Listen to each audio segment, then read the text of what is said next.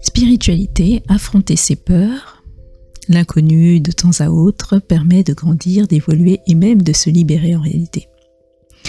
Je ne sais pas pour vous, mais en ce qui me concerne, enfant et adolescente, mais aussi jusqu'au début de la vingtaine, bien qu'un peu craintive sur certains aspects, c'est-à-dire que j'étais loin d'être casse-cou, je prenais malgré tout des risques. En tout cas, beaucoup plus qu'à 25 ans. À partir de là, les risques ont commencé à baisser. J'aimais par exemple la vitesse, les manèges à sensation et n'hésitais pas à faire un tour de 180 degrés s'il fallait pour mettre de l'ordre dans ma vie sans me poser trop de questions. C'est-à-dire que je pouvais partir euh, du jour au lendemain en vacances ou même au bout du monde, par exemple, ou euh, décider euh, de changer de travail, etc. et le faire très rapidement. Mais petit à petit, en m'installant dans une routine qui me sécurisait mentalement et qui quelque part rendait ma vie confortable et légère, je me suis rendu compte dernièrement que ben, moins j'osais, plus j'avais peur d'oser. Pourtant, depuis quelque temps, ma guidance intérieure m'indique que des changements drastiques, des changements drastiques, je répète, dans ma vie, mais aussi dans celle de bon nombre d'entre nous, sont à venir. Me concernant, pour le moment, je n'ai pas plus de précision, bien que quelques guidances soient venues à moi et actuellement je les mets à l'œuvre. Mais je n'ai pas encore reçu toutes les informations qui me permettront de faire ces changements drastiques. Par contre, ce que je sais et ce que je peux partager avec vous,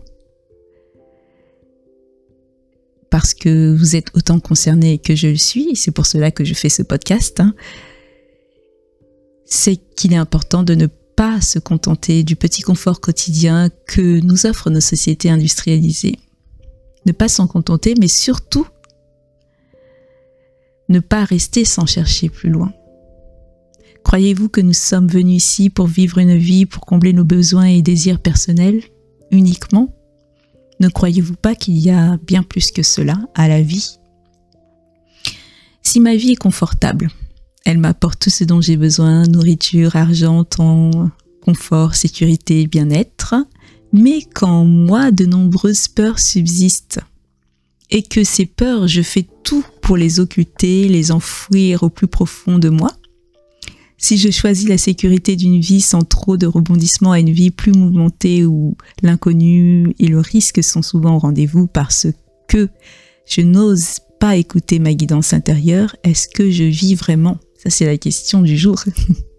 Est-ce que je me sens vraiment vivant? Est-ce que vous savez ce que c'est de se sentir vivant? Moi, je sais ce que c'est parce qu'avant, bah, je, vois la différence entre maintenant et avant.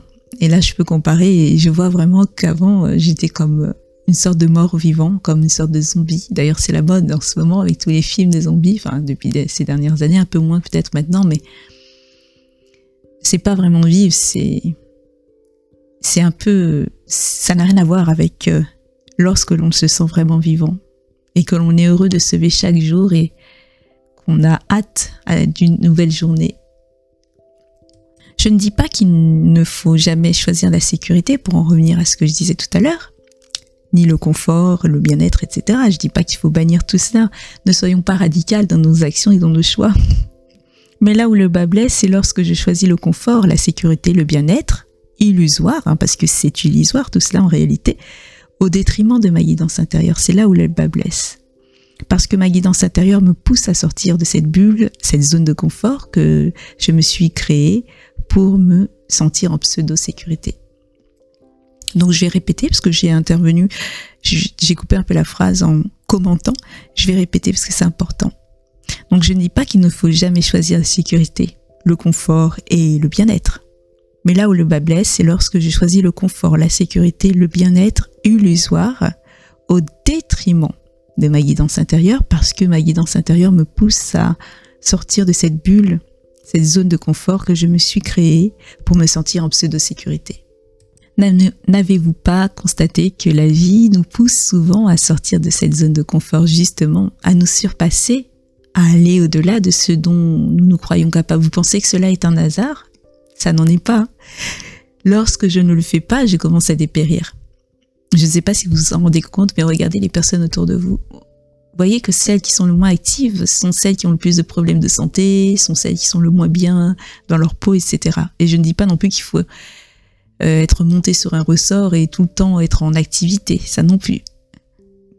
Je dis qu'il faut euh, faire les choses lorsqu'elles sont nécessaires à être faites, lorsque cette guidance intérieure nous pousse à agir.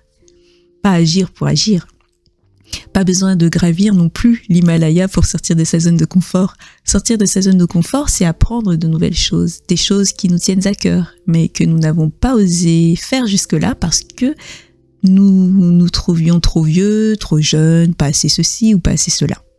Sortir de sa zone de confort, peut-être aller vers l'inconnu, quelque chose d'inconnu, ou faire des choses que nous n'avons pas osé changer nous n'osions pas changer, par exemple, de partenaire, de vie, de pays, etc. Le plus important, lorsque l'on sort de sa zone de confort, comme j'ai dit tout à l'heure, ce n'est pas de faire pour le faire ou de le faire parce qu'un tel l'a fait. Le plus important, parce qu'il ne s'agit pas d'une compétition. C'est vrai qu'on est dans un monde très compétitif, une société très compétitive qui nous pousse à, toujours se comparer à l'autre et à agir en fonction de l'autre. Mais là, c'est pas ça. là, c'est agir vraiment en fonction de soi et de faire les choses par rapport à soi. Le plus important, donc, c'est d'abord de se recentrer et d'écouter la, guidance intérieure si l'on veut agir par rapport à soi. On peut alors se demander qu'est-ce qui me tient vraiment à cœur? Et non pas qu'est-ce qui tient à, cœur à mes parents, à la société, à ceci, cela, mon conjoint. Non, qu'est-ce qui me tient vraiment à cœur et qu'est-ce que je veux vraiment? On peut ainsi se demander, on peut aussi se demander, si on veut euh, transmuter les peurs, qu'est-ce qui me fait peur? Ainsi, nous pouvons choisir d'affronter une, puis deux, puis trois, puis quatre, etc. Peurs euh, qui nous empêchent de vivre pleinement ou qui simplement méritent notre attention. Lorsque nous choisissons le confort d'une vie aseptisée, on devient plus faible physiquement et mentalement, même si en réalité une vie aseptisée ne, ne rend pas faible en soi c'est le fait de choisir cette vie comme bouclier pour se protéger des dangers que nous croyons être extérieurs. Tant que je ne me confronte pas mentalement et physiquement à mes peurs, je ne suis pas en mesure d'évoluer, de grandir et de transmuter ces peurs. Mais en fait, nous ne vivons pas dans le but d'éviter ou de nous protéger de nos peurs. Nous vivons pour nous en libérer mais nous pouvons choisir aussi de ne pas le faire, ce qui s'appelle le libre arbitre. Lorsque nous n'avons plus aucune peur, nous sommes libres. Ça, c'est la vraie liberté. La liberté, c'est aussi de réaliser qu'il n'y a ni, ennemi extérieur, ni ennemi intérieur. À ce moment-là, ma vie prend un autre sens et un autre tournant.